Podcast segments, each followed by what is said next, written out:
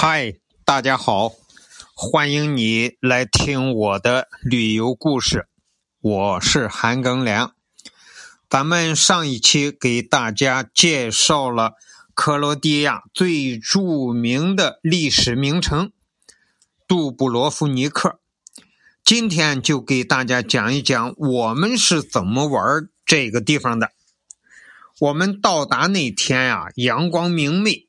天气非常的好，那天呀，我们本来想投机取巧，就是想怎么着吧，就是想把我们的房车能开到这个杜布罗夫尼克古城附近的地方，然后我们就进去玩玩完了再出来，坐上车再开着出城，这个样就省了这个。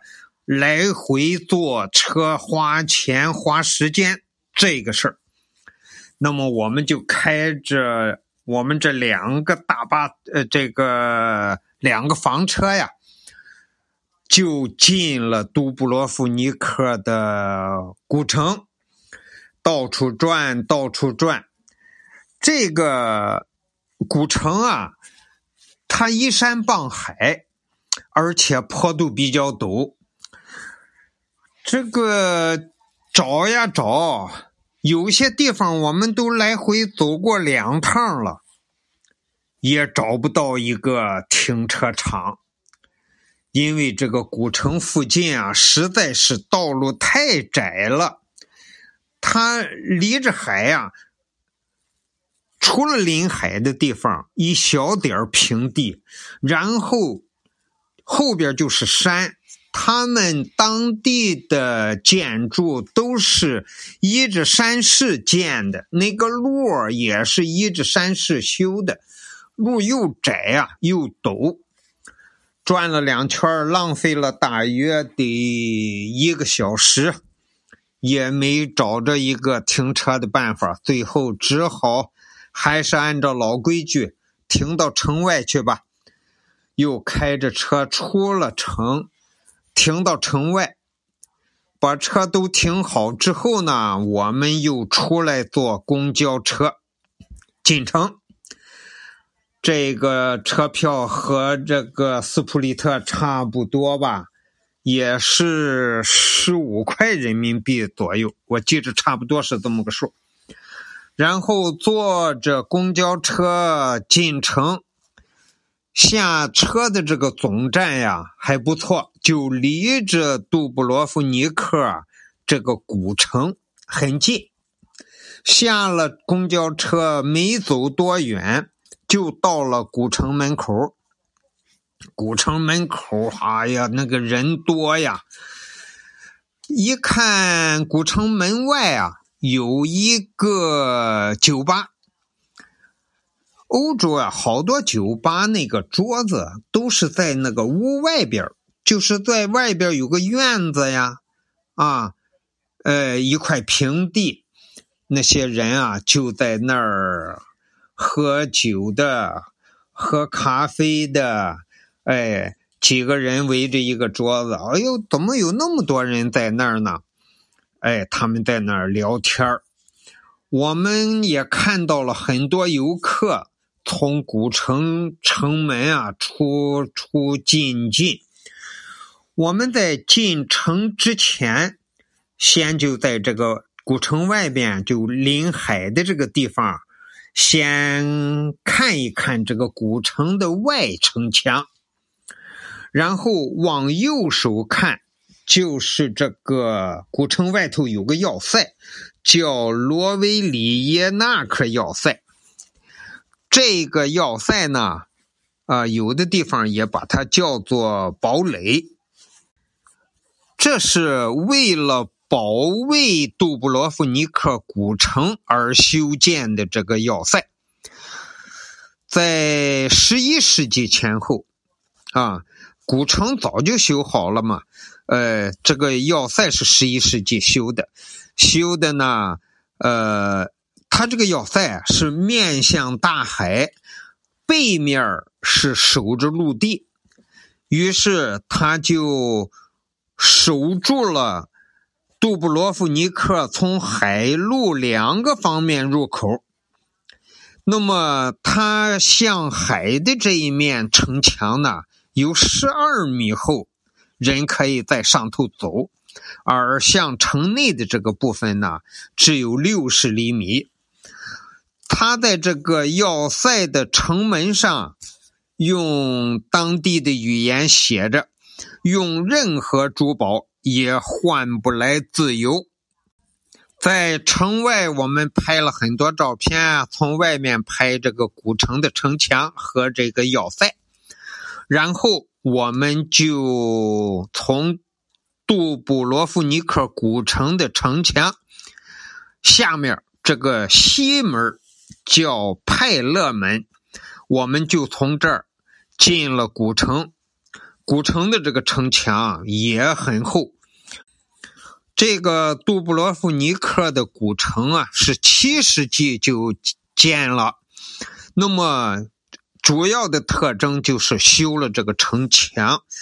这个城墙啊，呃，不间断的修，一直修到十二世纪到十七世纪，还一直在修，在加固。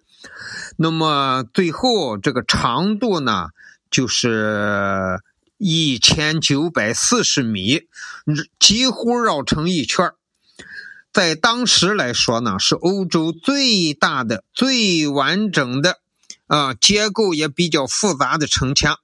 它保护了杜布罗夫尼克五个世纪的平安和繁荣。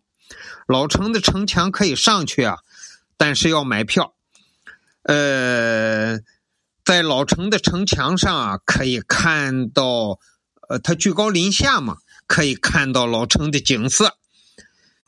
一进这个派勒城门呐，先看到一个大的圆的建筑，哎，这是一个喷泉。不过现在啊，这个喷泉不喷了，他原来。建这个喷泉呢，就是从山上往这个古城里头引水的啊，用居民用水呀，哎，有这么一个设施是引水过来。那么后来呢，在一六六七年的大地震当中呢，呃，受到了损坏啊，挺严重的。所以现在呢，这个。喷泉也不喷水了，但是那个圆圆的喷泉建筑还在那儿，一很多人都围着这个喷泉呀拍照。呃，喷泉的墙上有那个罗马式的那个人头，呃，那个嘴里头就可以往外喷水的。虽然现在不喷水了，然然而很多人还是围着它照相，因为它是一个古迹。这个我们进城之后啊，一看这条主街呀，人非常的多呀，各国的游客都在这儿出出进进。这条古呃主街呀，就是左边是上坡。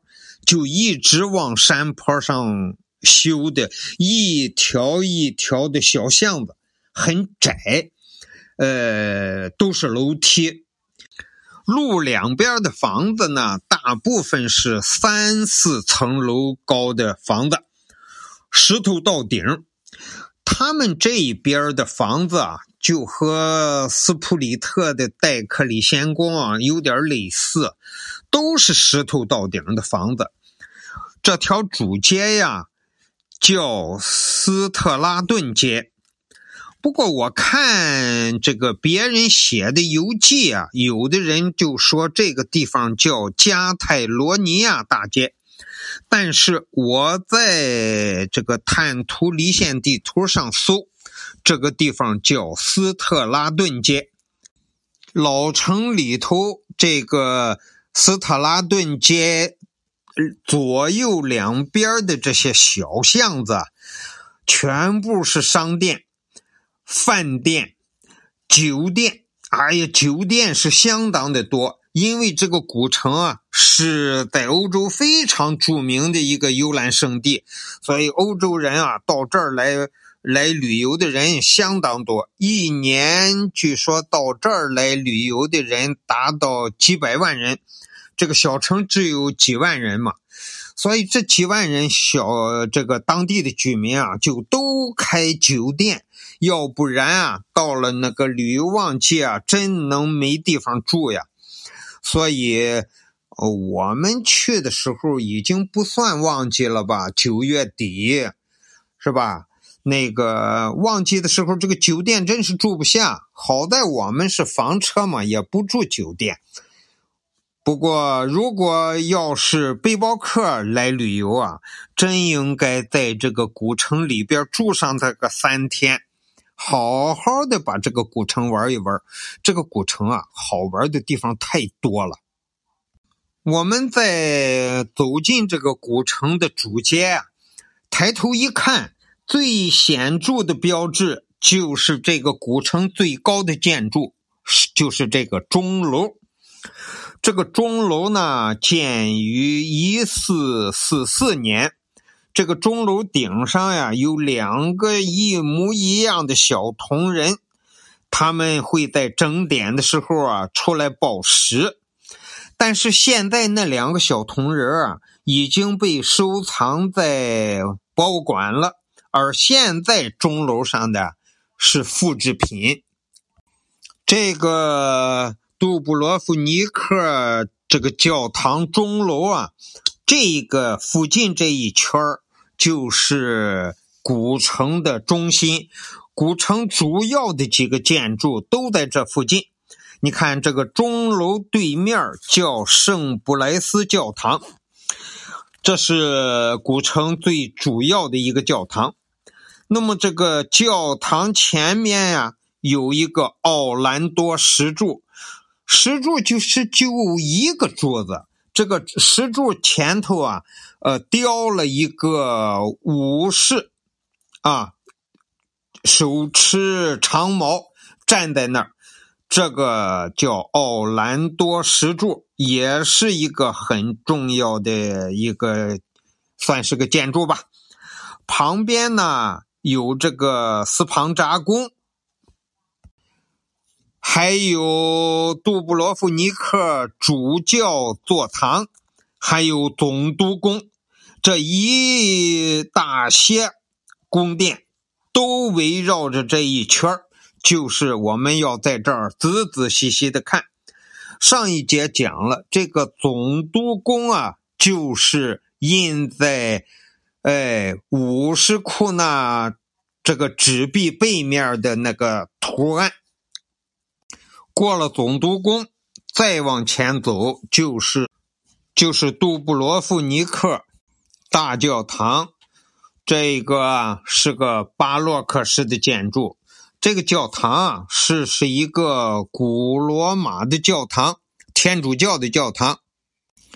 这个教堂啊，修了很多年，到十八世纪初才建完建成。这里面呀，藏有很多珍贵的画和圣物，包括上百件，啊，几百年来的圣物。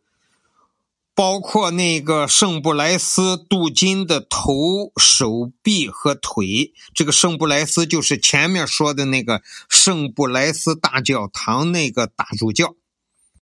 走到这儿就算走到头了，然后你再折返回去，再回到钟楼那儿，再回到钟楼那儿呢？呃，这个刚才说的这个钟楼。钟楼啊，和这个斯庞扎宫啊，它它这个建筑其实上是合为一体了。那个钟楼就在这个斯庞呃扎宫的呃一个角上。那么这个斯庞扎宫呢，是一五一六年开始建造的，在一六六七年那个大地震中啊，别的都摧毁了，这个啊，它结实是。大地震当中幸存的建筑就没坏，而这个斯庞扎宫啊，解释哥特式和文艺复兴是个风格啊相结合的。